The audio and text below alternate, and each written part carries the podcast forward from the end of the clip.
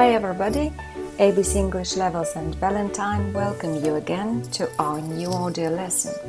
Today we're talking about reading and use of English part 5 of the FCE exam.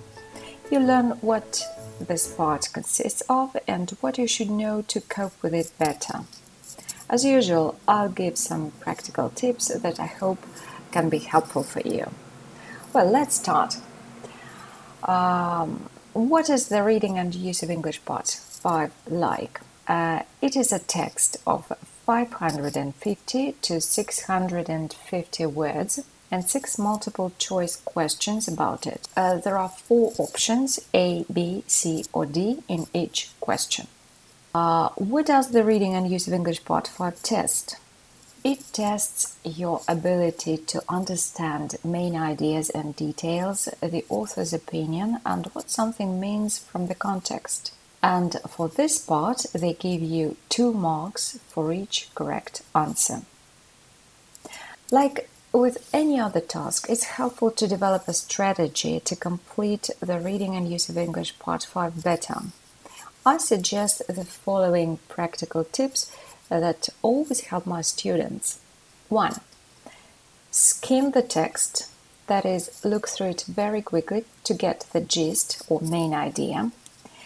Pay attention to introductions, titles, and subtitles of the paragraphs if there are any. 2. Read the first question.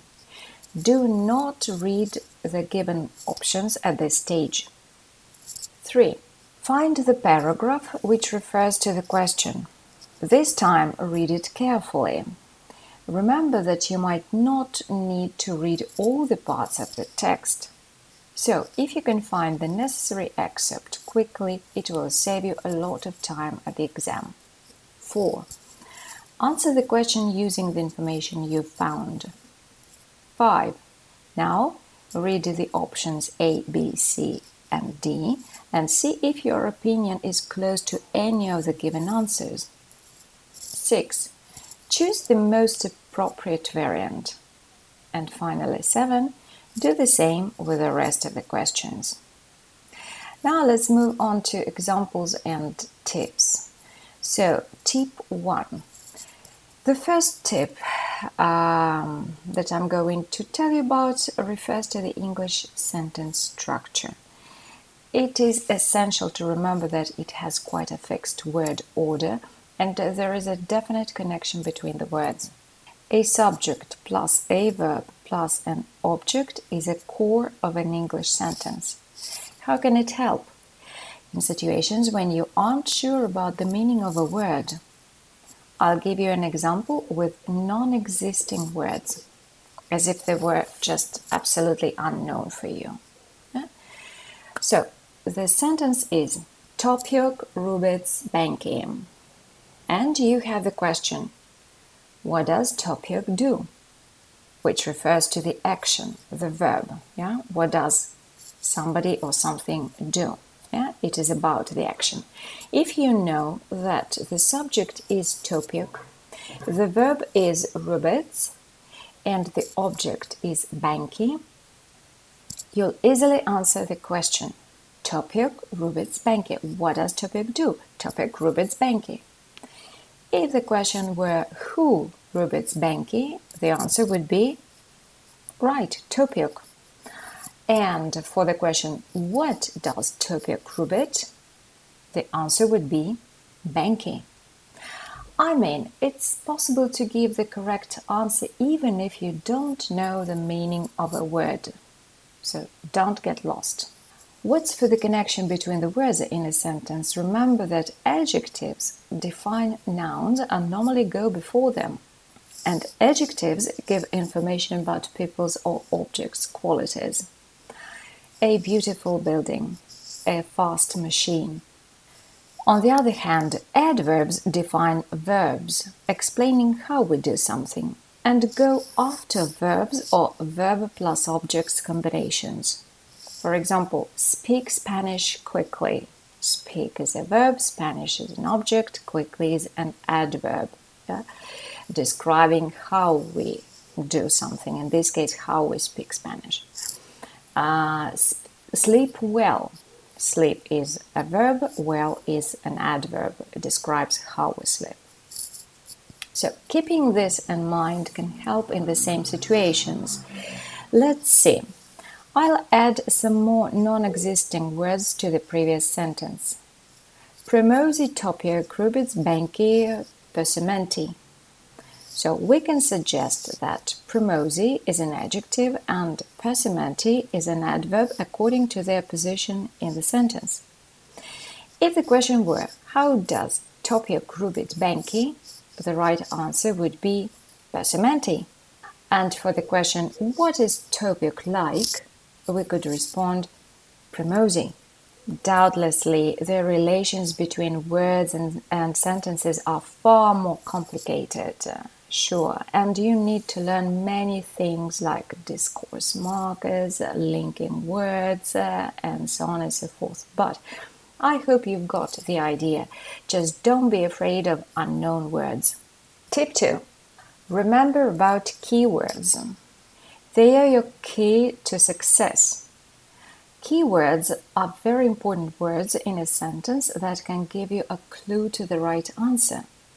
For instance, what are the key words in the following question?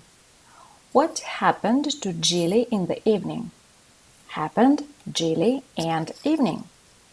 See, it's all clear about happened and Jilly, but why um, why is evening the key word too?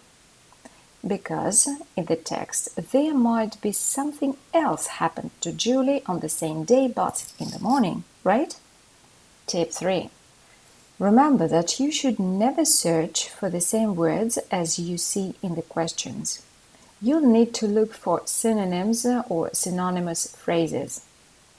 Sometimes the right answer is implied, but not conveyed directly, and you have to figure it out from the context. Let's see an example. There is mm, a very short text. I knew that people were suspicious of journalists. So I decided to go along and see what it was all about, pretending to be a single 24 year, uh, 24 year old lawyer. I informed my chief, and she agreed with the idea. This is the text. The question is uh, The writer decided to pretend to be a lawyer because, and the four options are A because she wanted people to trust her. B. Because she thought being a lawyer is more prestigious than a journalist. C. Because people don't like journalists. And D. Because her boss said so. Well, the right option is A. She wanted people to trust her. Why? Let's see. Be suspicious means be mistrustful, doubtful. So she wanted the opposite reaction.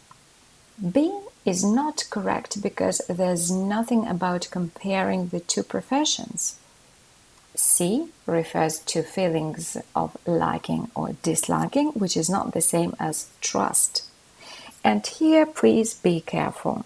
You might think that if you are suspicious of somebody, you don't like them. But it's not true. It's just your opinion.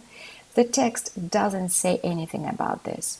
Forget about your opinions when analyzing texts. You have to find proof in the words of the author. And finally, the option uh, option D suggests that she pretended to be a lawyer because her boss said so, but it's not true. The text says that her boss just agreed with the idea. Well, let's stop here. Thanks for staying with us. If this lesson is helpful, share it on social networking sites.